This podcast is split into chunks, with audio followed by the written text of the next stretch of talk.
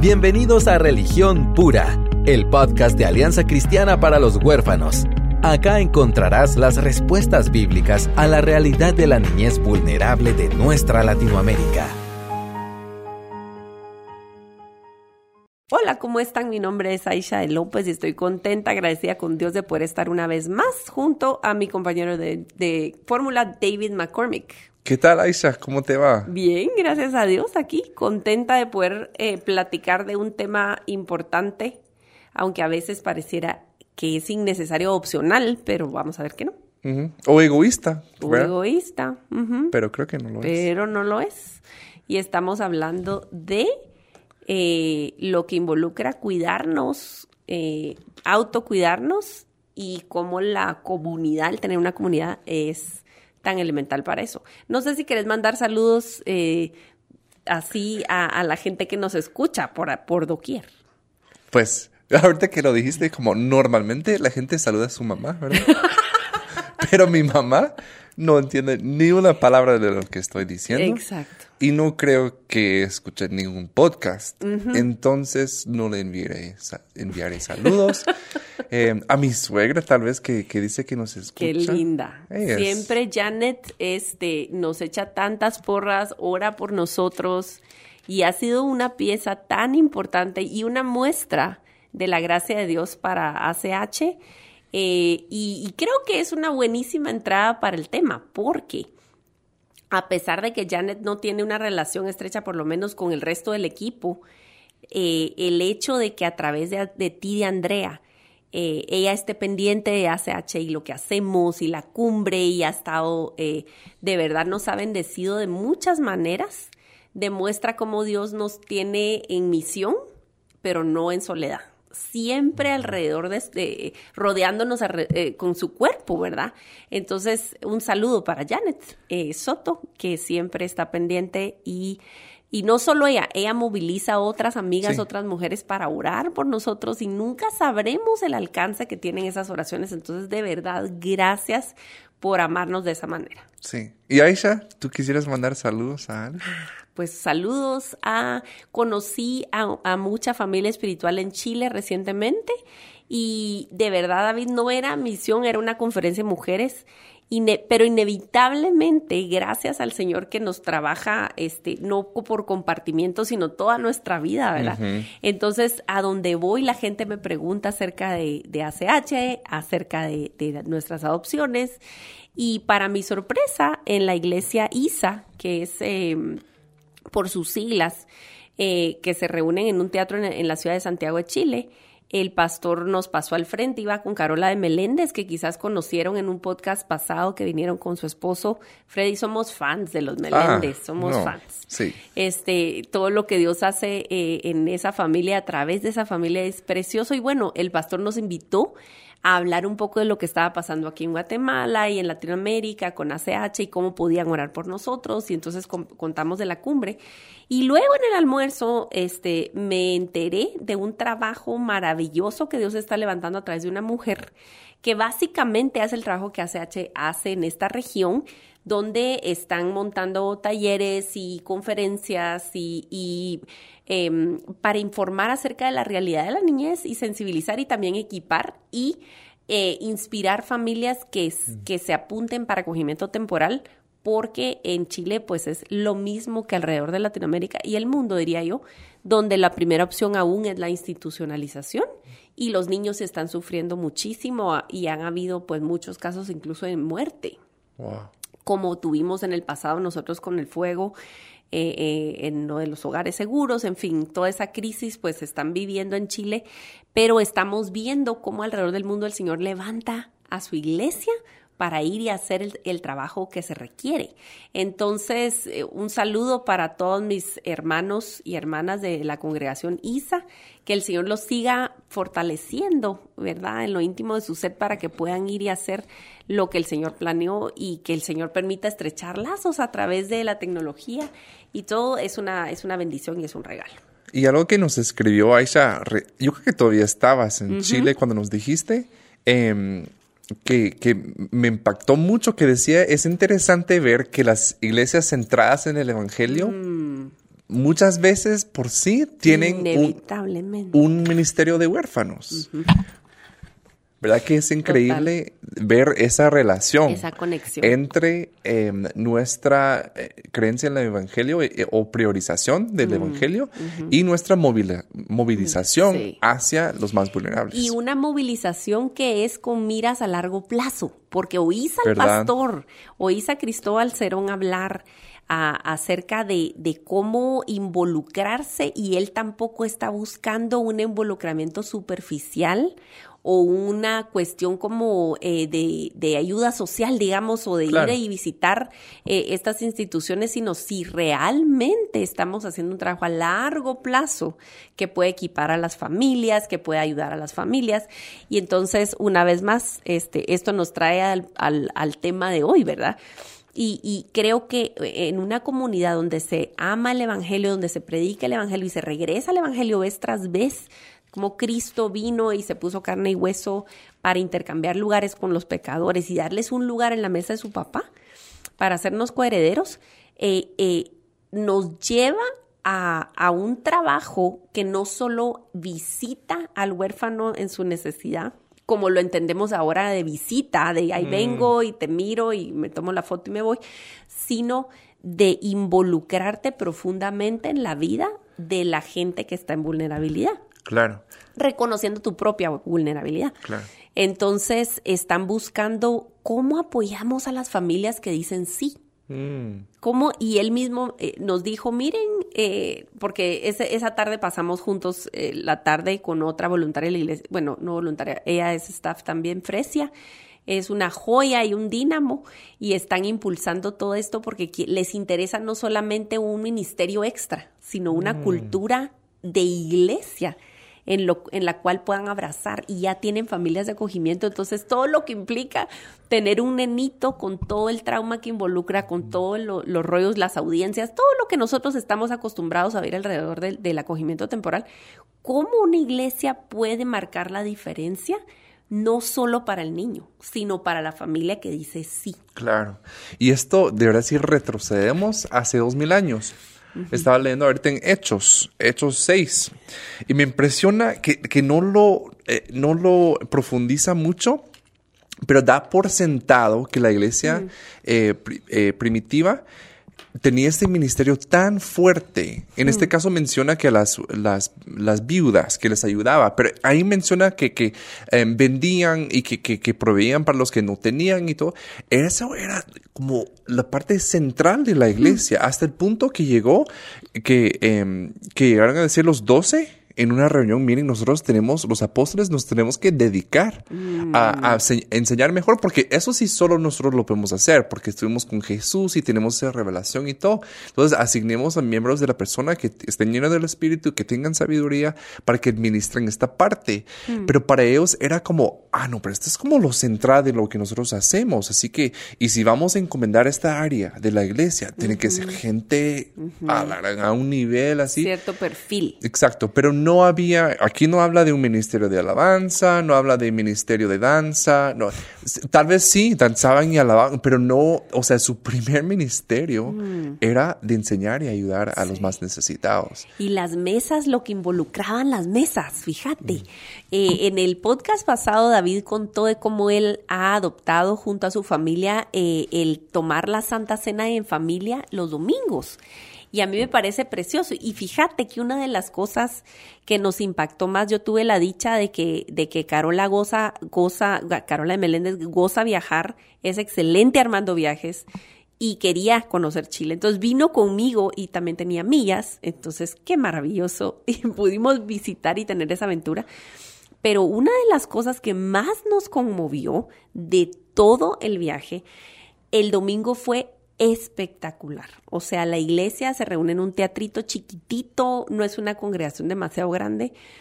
Eh, eh, de principio a fin, pues muy cálido, una sensación de familia, eh, de bienvenida, el mensaje hermoso, profundo, nos sentimos alimentadas, pero eh, bueno, todos adoran juntos, se llevan a los niños a sus clases y cuando se empieza a oír el bullicio casi al final del mensaje dice el pastor, bueno, ya vinieron los niños, vamos a tomar la Santa Cena. Ah, qué y bien. entonces pasan familia por familia y les y entonces eh, eh, está la copa, está el pan y dicen vamos a voy a recordar lo que el Señor ha hecho, seamos agradecidos y entonces te reparten mientras adoran. ¿Cómo te explico que Carola empieza a llorar y yo entonces le copio? O sea, no pude, no pude con mi humanidad cuando yo Se la vi. contagió. No, no, no, no, no. Nosotros éramos un par de Magdalenas.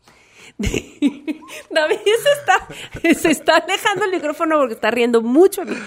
No podíamos dejar de llorar porque nos conmovió tanto. A veces hacemos, eh, eh, eh, pareciera que no, porque Latinoamérica quiere alejarse mucho de las liturgias y de las cosas como ceremoniosas, ¿me entendés? Porque venimos de un pasado muy ceremonioso en donde no se nos explicaba qué significaba tomar el pan juntos y solo lo hacíamos religiosamente, pero creo, me da pena decirlo, pero creo que estamos regresando a otro tipo de rituales en donde hacemos las cosas sin entendimiento, sin gozo, sin asombro, en el cual hemos adoptado otro tipo de y liturgias. otras cosas. Otro tipo de tradiciones. Entonces, yo te digo, o sea, eh, el pastor fue guiando la Santa Cena de una manera en la que explicaba que nosotros no podíamos con nuestra, estábamos llorando y viendo estas familias, desde eh, nenes en brazos hasta nenes, o sea, toda la familia junta y nosotros pues eh, partimos el pan, o sea, pasamos, ¿verdad? Y, y tomamos, pero era como era en familia, pues entonces Carola y yo, ¿verdad?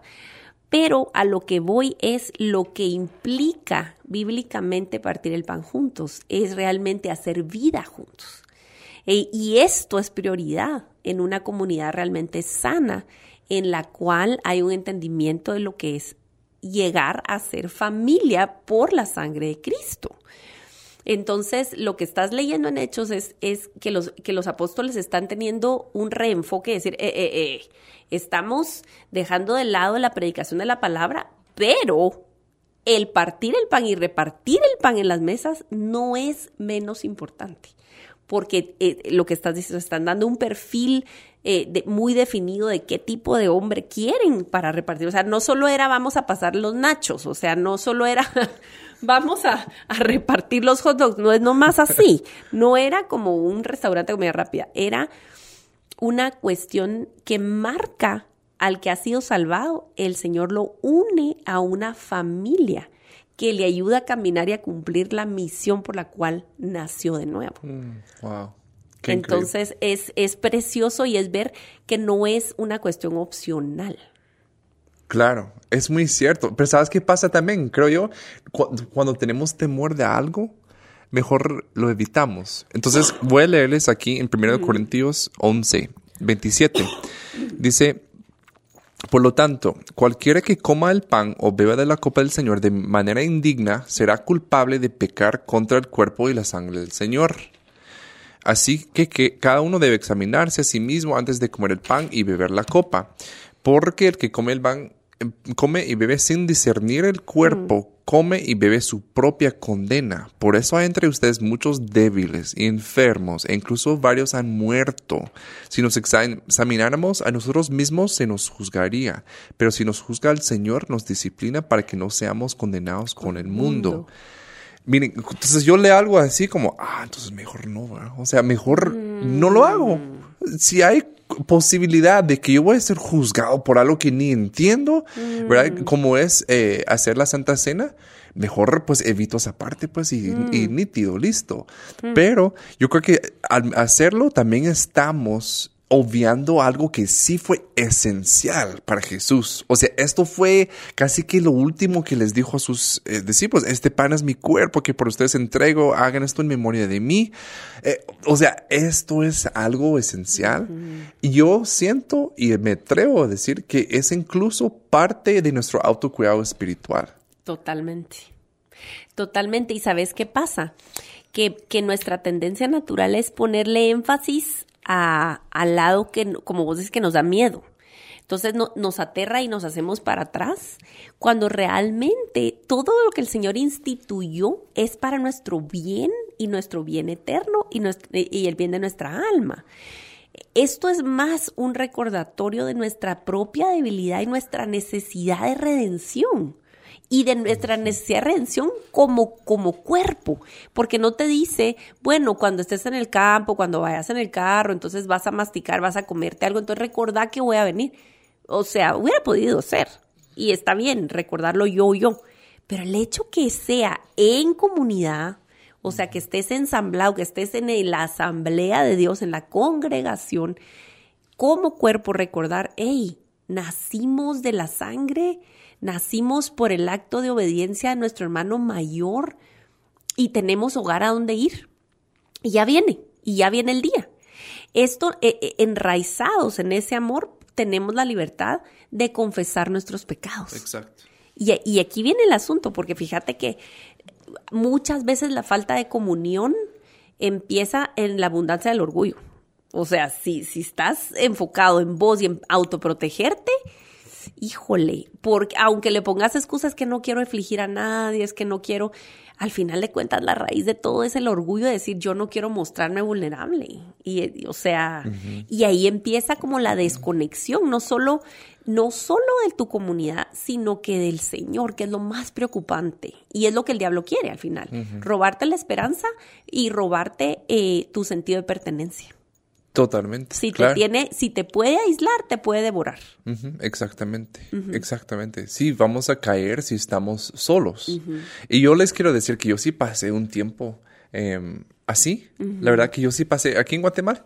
Em, y yo recuerdo que pertenecía, era parte en ese tiempo de una, un consejo, una junta, y me lo dijeron. Vemos que estás muy solo y necesitas, em, necesitas rodearte de personas de confianza y ¿saben qué surgió de este corazón carnal? Yo así, ¿y quiénes son ellos para juzgarme? Que, o sea, porque ellos decían que necesitas rendir cuentas a las personas. Mira, mi, mi reflejo era defenderme. Pues. Entonces ahí puedo darme cuenta que estuve mal, mm. ¿verdad? Porque de verdad no lo puedo recibir con humildad. Mm. Entonces, donde abunda orgullo es porque mm. hay algo que debemos poner atención. Es donde, donde abunda orgullo, hay una falta de gracia, hay una falta de humildad y necesito entonces inclinarme a lo que me incomoda, eh, rodearme de las personas que sí, seguramente nos incomoda cuando yo tengo que ser sincero, honesto y revelar esta porquería de persona que soy muchas veces, duele, ¿verdad? Sí, y saben que, miren, pues cada vez que nosotros eh, nos apoyamos en nuestra propia prudencia, todo lo que David está escribiendo, realmente, gracias David por compartirlo, no puedo creer que haya un creyente que no haya brincado ante una confrontación de alguna medida, porque todos sí hemos tenido la dicha de, de, nacer de nuevo, hemos tenido un momento así en el cual hemos necesitado y aún Dios es tan lleno de gracia que a veces te lo dice indirectamente. Ni siquiera es como vení, te tengo que hablar. Es como a través de algo, a través de algo que viste, algo que oíste, decís, uy, el Señor me está diciendo algo a mí. Este, pero eh, realmente em, no existe un caminar cristiano que no necesite y que no haya enfrentado puntos ciegos en los cuales necesitas que el cuerpo te alerte, ¿verdad? Y de hecho nuestro cuerpo físico está armado de tal manera que te recuerde eso, ¿verdad? Eh, cuando algo duele, cuando algo molesta, pues está indicando que hay algo escondido, quizás ni lo estás viendo, pero hay un dolorcito ahí que hay que ponerle atención. Entonces, eh, el cuerpo de Cristo está, está diseñado para eso. Y, y estamos hablando de esto porque pareciera algo eh, como mm, tal vez opcional o, aislado, pero es mentira. Y cada vez que nosotros vamos y hacemos eh, todo esto que David está escribiendo, toda esta, esta secuencia de, autoprotección, que pareciera autoprotección, que realmente es autodestrucción, cuando nos queremos esconder, eh, en realidad estamos creyendo mentiras, mentiras. Hay un, hay un libro excelente, yo no he leído Mentiras que los hombres creen. He leído Mentiras que las mujeres creen, de Nancy Lee DeMoss. Eh, ahora es Wolgemuth porque se casó. Pero este eh, es un concepto básico y es tan básico que a veces nos lo perdemos. Cada vez que pecamos, porque al final de cuentas todo esto de la autoprotección y, el esconderte es, un estilo de vida pecaminoso, ¿verdad? Eh, cuando estás haciendo eso es porque estás creyendo la mentira y una de las mentiras más grandes es tú lo puedes resolver tú puedes, tú no necesitas de nadie. Otra mentira es si saben lo que acabas de decir, si lo supieras, si te conocieran de verdad, nadie te quisiera. No te van a querer, no te van a respetar, etcétera. Y lo que y qué David has encontrado del otro lado cuando has roto con esa mentira y venís y decís, "No, no, no, no. Esto está vamos a buscar ayuda, vamos a vamos a hablar." ¿Qué has encontrado del otro lado de esa mentira? Es que la verdad que todo lo que obtenía antes era a costa de mi, de mi libertad. Wow. ¿Verdad? Vaya, o- claro que podía mantener una fachada que tal vez creían que no sé. Pero a costa de, de libertad real. Y eso ahora creo y sé que es lo que Jesús quiere para mí. Es que yo, que yo pueda Sí. eh, vivir de una forma libre. Que uno tenga que cargar con todo. Así es. Eh, pero a veces creo que sí. Sí. O sea, imagínate, vos creyendo, voy a estar más solo, me van a rechazar, me van, van a pensar mal de mí, no me van a querer. Y lo que encontrás cuando rompes ese vidrio es todo lo contrario. Cuando tú te animas y decís, no, Señor, va, yo voy a arriesgarme, voy a, voy a hablar, voy a buscar ayuda, voy a buscar comunidad. Lo que encontrás del otro lado es mayor amor, mayor conexión con la gente, eh, mayor libertad, mayor gozo. Ni siquiera es como que tu circunstancia a veces cambie. No. O sea, nosotros como familia adoptiva pasamos por situaciones que de veras vos decís, ah, la gran que hice. Era que estamos hablando antes de empezar a grabar y, y, y de cuánto es que aún caminando en obediencia, haciendo lo que tú pensás que Dios quiere que hagas, ratos donde decís, híjole, o sea, esto está terrible y yo no puedo manejar esto y, y- y días donde no quiero seguir. Y podrías decir, ay no, mejor me hago como, como vos decís, me voy a hacer como que todo está bien y no voy a hablar, porque me van a decir, pero ¿y no que eso querías pues? Y puede que alguien te lo diga, o sea, puede que alguien te lo diga. Pero al final de cuentas he encontrado que entre más les cuento, por ejemplo, a, a ustedes, a vos, a Sarita, a la Pau, eh, eh, de nuestras situaciones difíciles y de la comunidad que Dios ha, ha rodeado para nuestra familia, realmente nuestra familia extendida espiritual, entre más compartimos la carga, mayor es el amor, mayor es el descanso y a veces no es que la cosa haya cambiado. Claro. No, de- no demasiado, pero es solamente el hecho de compartir la carga eh, cambia el panorama. Es cierto. Y, y regresando a lo que decía Aisha también, que la verdad que no es un invento nuestro. Esto es el diseño de Dios. Así es, así es. Y en- e incluso el pasaje al cual yo me referí hace un rato, eh, en ah, Hechos, era- se daba también por sentado que trabajaban como un grupo. Ellos estaban rodeados, convivían juntos, tenían todo en común. O sea, estaba esa esencia de la iglesia primitiva que muchas veces perdemos. Algo que eh, ahorita en Nueva Orleans hubo una, una tormenta. No sé si viste. Cierto. Barry. Sí, Barry. sí. Es- en ese nombre- español es Barry. Barry. Ahorita que lo dije el nombre. Bueno, pero sí. Eh, y parece que no fue tan, no, no hubo tanto, ¿verdad? No sé, no, como que se giró hacia el oeste y no fue de tanto impacto. Porque, o sea, obviamente Katrina y otra- otros sí. huracanes que han sido devastadores. Pero algo que me dijo Andrea, mi esposa, que ella sí estuvo ahí en Katrina, eh, y ellos se fueron a- para el hospital y estuvieron en el hospital viviendo no sé cuántos días, pero ella lo recuerda con tanta riqueza porque ella estaba viviendo con otras personas. Entonces, ahorita que estuvo acá en Guatemala y viendo las noticias que había una tormenta, es, ay, cómo quisiera estar allá. Yo, ¿por, ¿por qué? Y ah, es que vieras que todos se, se vienen, a estar, vienen a estar juntos. Todos comparten. Y ciertamente así fue. No, me- hablamos con mis suegros y dicen, ah, anoche estuvimos en la casa de mi hermano y llegaron todos y estuvimos solo est- estando ahí, Sí. ¿verdad? Porque también este mundo, ¿qué nos dice? Cada quien por su lado, ustedes. Cada No, quien. no te metas en, en No. asunto. Claro, hay que tener sabiduría, pero el punto es eh, que la vida no está hecha para vivir eh, aislados. No, tenés tu sala con Mm. tu tele donde tú pasarás, o sea, tus noches, o sea, ¿verdad? Ese es el mensaje que nos grita. Entonces, a veces, eh, cuando podemos regresar esa esencia, y qué rico, donde hay momentos, y por ejemplo, lo que tú mencionabas con Carola, que pudiste experimentar algo, ¿por qué? Porque estaban juntas, ¿verdad? Hay una, una cosa que, que eh, este mundo nos qui- quiere como construir eh, muros para que vivamos aislados. Y tenemos que ver y regresar a que Dios quiere, quiere que vivamos Sí, sí.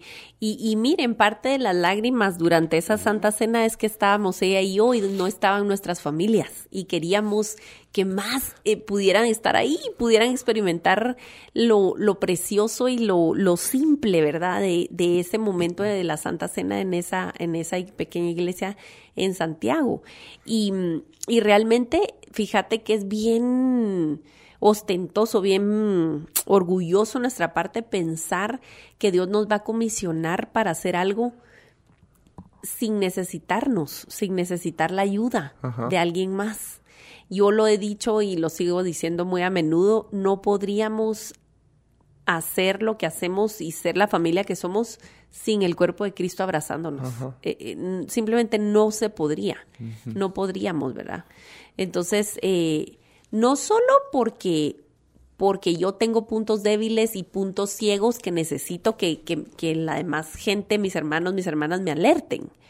Yo tengo algo que dar también. Claro, claro. Eso es algo súper importante que no podemos olvidar. A veces llegamos a, a, congregarnos como que con una mentalidad de cliente. Uh -huh. Consumidor. ¿Qué voy, consumidor, ¿qué me van a dar? ¿Y qué voy a recibir? Y etcétera. Cuando en realidad tenés que estar pensando, ¿cómo voy a servir yo aquí? ¿Cómo vengo yo a aliviarle la carga a alguien? ¿Verdad vos? Claro, es, es muy cierto. Y quiero ser transparente y vulnerable con ustedes, estimada audiencia. eh, Aisha habla con mucha, muchos años también de que pertenece a una iglesia, a un grupo. Eh, y les quiero dar mi perspectiva que es diferente, mm. que, que, nosotros estamos en un punto de transición, mm. donde hasta hace unos días ya decidimos a qué iglesia vamos a ir, porque pues salimos del lugar donde estábamos y todo. Pero eh, eso les digo para darles esperanza, porque mm. ha sido una dificultad para mí, sí. ha sido una debilidad. Y no estoy hablando de hace dos décadas, o sea, eh, recientemente ha sido una, una, una, situación para nosotros, pero yo sigo creyendo la importancia y persigo mm. eh, es, ese, ese objetivo de rodearme de personas, ¿verdad? Y nosotros tenemos que ser intencionales. Muchas veces nosotros, eh, te, nuestras relaciones tal vez más importantes, muchas, tenemos que hacerlo por videollamada. Uh -huh. Tenemos que hablar con ellos y tenemos que ser intencionales. Uh -huh. No los vamos a ver en el súper, pues, ¿verdad? pero sí tenemos que vivir de una manera intencional. Pero les hablo con esa sinceridad porque no quisiéramos dar un mensaje de aquí Exacto. como, ay, gracias a Dios, ahí yo y ya llegamos. ¿verdad? Sí, no, y tampoco piensen que porque, porque el Señor ha provisto comunidad, no van a haber tampoco desavenencias o, o, o, o, trechos secos, pues, donde, claro. donde no se puede... O rupturas de relaciones. O rupturas, o, es decir, con, con la comunidad y con ser parte de una iglesia viene el relajo de ser familia y ser familia sí. es, es, de verdad complicado en, uh -huh. en ocasiones, ¿verdad? Sí. Entonces tampoco quiero que, que, que, sea, o como que todo el tiempo, ay, qué felicidad que rosas, ¿me entendés? Camino es rosas, todo en, en, la, en la iglesia, para nada, ¿verdad? Para nada. Y, y y, y sí, eh, gracias David por compartirlo, porque eh, yo creo que el caminar y cada quien tiene retos diferentes, pero ala, nos alegra, a mí me alegra muchísimo por ti, por tu familia, el hecho de que ya aterrizaron, ¿verdad? Que el Señor les ha confirmado que, que esa es su nueva casa, su nueva base, su nuevo, y que el Señor va a ir añadiendo todo lo necesario, ¿verdad? A su vida, a pesar de que, como vos decís, nunca ha faltado tu relación personal con el Señor, nunca ha faltado eh, la bondad de Dios en la vida de ustedes, es evidente, ¿me entendés? O sea, podrías escaparte, decir, racionalizar y decir, ah, no, no, yo, nosotros estamos bien o yo no necesito tanto y en mi casa partimos el pan y hacemos la Santa Cena, etcétera, ¿me entendés? O sea, pueden haber mil cosas por las cuales vos te escapes y racionalices, pero al final de cuentas... No, no se puede. Es que de no verdad... Es opcional. No, ¿verdad? claro, es que no podemos seguir algunas partes de la Biblia. Mm no podemos elegir como este sí me gusta, este no, ¿verdad? o sea, -huh. y, y, como vos decís, o sea, uno se da cuenta con, con, la propia vivencia que hay una riqueza al vivir en comunidad, uh -huh. al vivir en comunidad. Y yo sí creo, o sea, yo no sé cómo será en el cielo. Eh, o, o, por ejemplo en el rein, reinado de Cristo en esos mil años, cuando estamos algunos, pues algunos reinarán con él. Pero yo sí siento que va a haber una mayor eh, ni, un mayor nivel de, de esa comunidad, mm. ¿Verdad? Uy, no va a haber sí. tantas barreras que Sin nosotros estorbo. tenemos. Uh -huh. Y tal vez incluso esa de privacidad, que hoy vemos que es mi derecho, ¿verdad? De tanta privacidad, tal vez lo vamos a entender un poco diferente, ¿verdad? Y bueno, hablando del autocuidado, yo no estoy hablando de que debemos vivir una, o sea, en, mi casa no hay paredes y que, no, o sea, ¿verdad? Y que todo, como esos programas de televisión donde son grabados como semanas enteras, como Big, Big Brother. Big Brother. no. Esos experimentos sociales. No, hombre, sí. Qué. No estamos diciendo eso. Pero sí, un mayor compartir, ¿verdad? Un mayor compartir. Incluso mañana en la noche tenemos eh, una reunión con, le hemos, bueno, Aisha la ha denominado la tropa ejecutiva de ACH, que son, es un grupo de voluntarios, mira, sí, pero voluntarios bomba, así que increíbles. increíbles. Y nos vamos, mañana nos vamos a reunir y cada quien viendo, bueno, yo llevo el pastel, yo que llevo la ensalada, que todos felices porque Aisha va a llevar la ensalada. a veces he puesto recetas en mi Instagram, en las historias, ahí hay un highlight que se llama recetas, por si quieren saber. Por favor, háganlo. Pero, eh, mire, es emocionante ese sentir como que, ah, nos vamos a juntar y vamos a compartir con personas y comer y, reírnos seguramente y, compartir. Eso es diseño de Dios. Eso es anhelo que Dios puso en nosotros. Incluso, o sea, ¿qué dijo Adán? No está bien, no está bien que esté solo, necesita a alguien. De ahí fue reproduciendo y, se ha creado una gran familia. Entonces, es, diseño de Dios, lo necesitamos.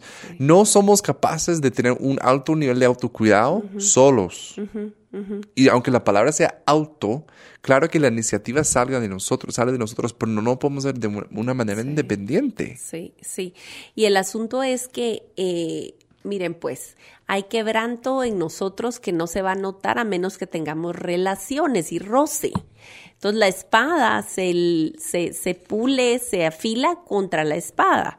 Hay cuestiones que tanto lo mejor como lo peor de nosotros se esconde eh, eh, una vez estemos aislados. Una, pero cuando estamos en relación se va, va a salir, va a brincar. Y eso está bien, está bien, porque si miramos nuestra debilidad, vamos a poder correr al Señor. Y el asunto es, vamos, corramos al Señor juntos, ¿verdad? Juntos, juntos es mejor.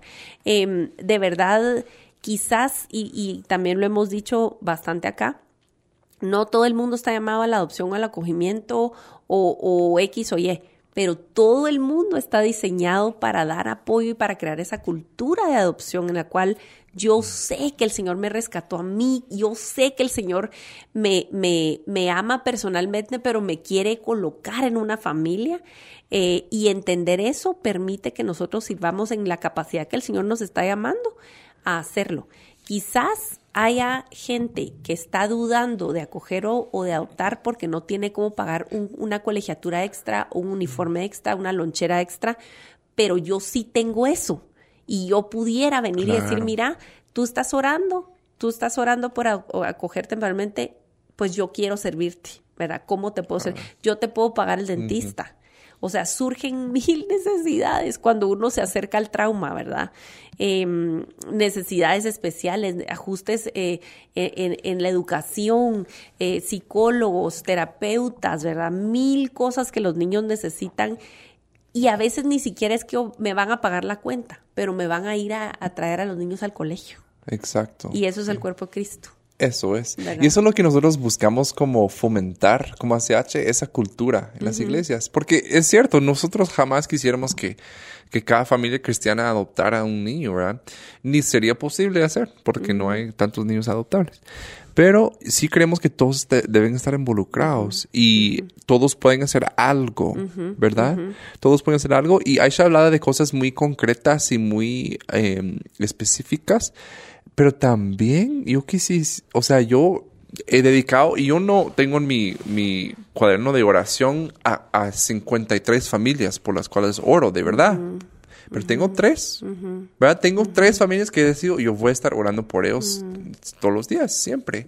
Entonces, el poder también de la oración que estamos sosteniendo a, personas y, de maneras que nosotros no entendemos, pero eso no es el punto, que nosotros entendamos el impacto, pero que seamos fieles si Dios ha puesto eso en su corazón. Yo creo que hay días en los cuales yo no inexplicablemente me levanto y hago lo que tengo que hacer, no porque yo tenga el sentimiento o la convicción, pero porque alguien está orando por mí. Ajá.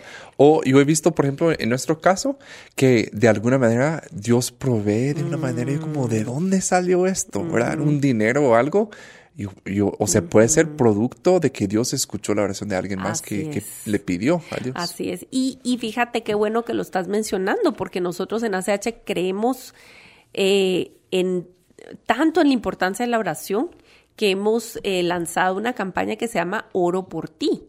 Y quiero decirte que de verdad eh, los números no mienten, ¿verdad? Al momento de mm, una catástrofe como el fuego, como, eh, como lo, del, eh, lo del volcán, ¿verdad? Uno mira que la gente, ¿verdad? Se, solidariza y están llamando y diciendo que, que, yo quiero ayudar, que yo quiero hacer, etcétera.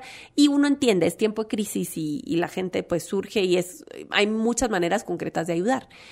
Pero ya al momento de decir necesitamos que oren por un niño, porque la campaña Oro por ti busca conectar a una persona, a un cristiano, con el nombre de un niño. No explicamos circunstancias, no damos el cuadro del niño o su expediente, pero es el nombre de un niño real que está institucionalizado, con situaciones varias. Y para eso ya se apunta menos gente. Claro. ¿Verdad? Para eso ya se apunta menos gente, pero estamos invitándoles a ser parte. Si ustedes quieren formar parte de la campaña Oro por ti, para orar por un nombre, por un niño que el Señor ama y hizo y conoce, pueden escribir a info.ach.gt. Porque entonces eh, hay una manera tangible y poderosa de poder involucrarse y ni siquiera tienen que mover de lugar. Exacto. ¿Verdad? Excepto cuando convocamos para una reunión, ¿verdad? Para que todos se conozcan y, y ha sido pues también poca la asistencia. Nosotros comprendemos la situación y es complicado en la ciudad de Guatemala moverse, etcétera, pero eh, los queremos instar a hacerlo también de esa manera. Sí, porque nosotros no, no lo vemos como ah, un plan B, pues si no puedes adoptar, entonces aunque sea oras, no, no para nada, o sea, eh, hay personas orando que realmente ha, ha cambiado vidas. Y vemos la importancia. Y también es que al orar tampoco no es un ejercicio mental el orar, mm. que realmente también se hace en un contexto de relación, mm. ¿verdad? Entonces, también cuando estamos instando a las personas a orar, es de conocer más a Dios, ¿verdad? Entonces, no es, o sea, tiene doble fruto en ese sentido, de que también nosotros estamos siendo transformados sí, por medio del proceso. así es. Es lindo de verdad cuando uno ya lo mira en esa perspectiva y el decir, este, este, este llamado es tan sobrecogedor, es tan grande, es tan triste, es tan terrible la maldad contra la niñez. Pero Señor, tú puedes. Y Señor, tú te encargarás y va a venir el día en el cual todo será puesto en orden y mm. toda la lágrima será borrada, secada y será un recuerdo, ¿verdad? Un, nos despertaremos de una pesadilla. Exacto. Donde ya no será necesario eh, incluso el autocuidado, porque pues Dios mismo, nuestro pastor, ya estará con nosotros a, cuidarnos. Así es. Como así es. Pero les animamos a que, que, no estén solos y si hoy se sienten solos, mm. em, también quisiera que nos dijeran, que nos dijeran que vamos a estar orando por eso. Nosotros en, en, en, la serie de capacitación Cuidadores Competentes en Trauma, em, hay un módulo dedicado al autocuidado y hay una parte en donde habla de los círculos de apoyo. Mm. Y es un ejercicio donde tú tienes cinco círculos, ¿verdad? Alrededor tuyo. Em, y tú tienes que escribir los nombres de diferentes funciones, diferentes personas que suplen una función en tu vida. Entonces está la roca, esa persona constante, eh, el abogado, el aprendiz, el, el ayudante y el quinto se me olvida. Ay, no, tampoco. me, van a regañar desde mis autoridades, que no recuerdo. Incluso los entrenadores van a decir, David. Pero bueno. es para ver si ustedes ponen Sí, yo quería que ustedes me dijeran. Pero son cinco, eh, y puede ser más, ¿verdad? Puede, haber más personas que suplen un papel importante. Pero yo recuerdo la primera vez que llené, me faltaron dos círculos. Yo como que de verdad no tengo esa persona con Mm. quien puedo como compartir o tener algo así. Entonces empecé a orar y hoy les puedo decir que sí puedo llenar los cinco círculos. Qué bueno. Entonces, eh, si estamos así, desesperanzados o, o desesperados, que no tenemos eh, esas personas en nuestras vidas, oremos. Y aún en eso no están solos, no tienen que orar solos. Pueden orar junto a nosotros, que vamos a estar orando porque el, eh, el plan de Dios para tu vida es que no estés solo, que no estés sola. Sí. Y vamos a pedirle a Él que Él envíe a las personas correctas a sus vidas. Amén. El Señor provee, provee no solamente recursos económicos que en general pensamos provisión y rápido pensamos en un cheque, pero no, el Señor provee pues, para el sostenimiento de nuestras almas y eso siempre tiene que ver con gente. Eh, me encanta que en esos círculos está incluido el aprendiz, porque no solo es de que yo reciba, porque pobre yo, porque este trabajo, esta misión que Dios me mandó, no, El discípulo. el discípulo, a quien yo le estoy enseñando, en quien yo me estoy derramando también, por quien yo estoy orando, ¿verdad? Exacto, Eso es parte de cuidarme también. El sabio, ya me acordé, el otro. Muy bien. Que yo siempre pongo que es mi mamá, porque es esa persona que siempre te dará, te, te dirá la verdad. verdad. Y ella me dice, ¿cómo estás, David? Y yo, ah, muy bien, no sé qué. No te creo. Decime la verdad. Yo, no. ¿Verdad? Pero es esa persona, justo lo que estamos hablando hace un rato, que necesitamos esa rendición de cuentas, Sí, honesta, sí, vulnerable. Sí, sí, totalmente. Gloria a Dios por el consejo de su palabra, por su bondad, por, por esa provisión que, que es justa para nosotros, para nuestra vida eh, y para sostenernos en el camino eh, por el cual nos lleva.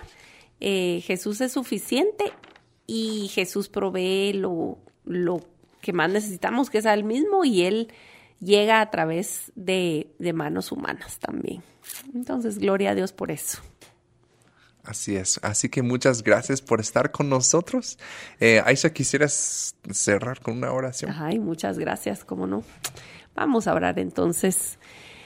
Padre bueno, hoy estamos delante de ti agradecidos porque el consejo de tu palabra es perfecto para nosotros. Gracias por el alimento que es tu consejo. Gracias por el registro de cada detalle en la palabra. Señor, gracias por esos hechos de los apóstoles en el cual nos despliegas tu corazón de alguna otra manera, Señor, estás em, mostrándonos hoy la importancia y el lugar que tiene la comunidad en tu propio corazón. Gracias porque cuando ibas camino a la cruz, hiciste pausas, hiciste pausas para sentarte a lavar pies, para sentarte a partir el pan, para instruir, para comisionar. Señor, gracias porque siempre detrás de una comida compartida hay mucho más. Señor, desde la lactancia materna, el diseño es la relación. Señor, detrás de cada plato servido en nuestra cocina, en nuestra, en nuestra casa o en la iglesia o en un restaurante, Señor, la intención del mandato de no dejar de congregarnos es relación, es relación, es estar conectados. Gracias porque mm, nos hiciste para nece- necesitarnos unos a otros y para mostrar tu multiforme gracia a través de los lazos que provees en la familia que has diseñado para cada quien. Señor, yo te agradezco que así como has provisto para la familia McCormick, Señor, que todos en nuestra audiencia, que cada persona que ha decidido decirte que sí, pueda llegar a salvo a ese nido que tú has preparado, ramita ramita, para tenerlo protegido, alimentado, eh, eh, con la temperatura correcta, Señor, para guardar sus vidas. Señor, gracias porque eres un papá maravilloso que no solamente está interesado en una salvación personal, sino en un, en un disfrute, en un goce, Señor, familiar, en comunidad, que nos lleva a salvo a la meta. Señor, em, estamos maravillados y conscientes de que esto no es un proyecto que nos va a tener en aislamiento. Señor, que decirte que sí no es algo que nos va a desconectar, sino más bien conectar. Que nos ayudes a caminar aún en nuestra torpeza, a caminar en obediencia, abriendo nuestros corazones para compartir nuestras cargas y para dar eso que tenemos que dar a quien tú quieras que lo demos, Señor.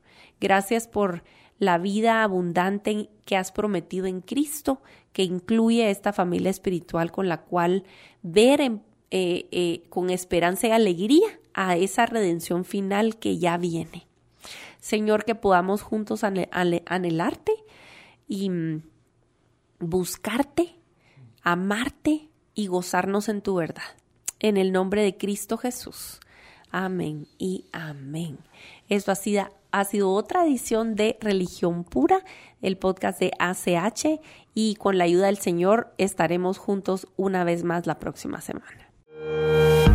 Gracias por acompañarnos en Religión Pura, el podcast de Alianza Cristiana para los Huérfanos. Alabamos al Dios de la Biblia quien nos adoptó en Cristo para habitar en familia. Y agradecemos la generosidad de Radios Frater, quien nos recibe en sus estudios para realizar esta producción. Hasta la próxima semana.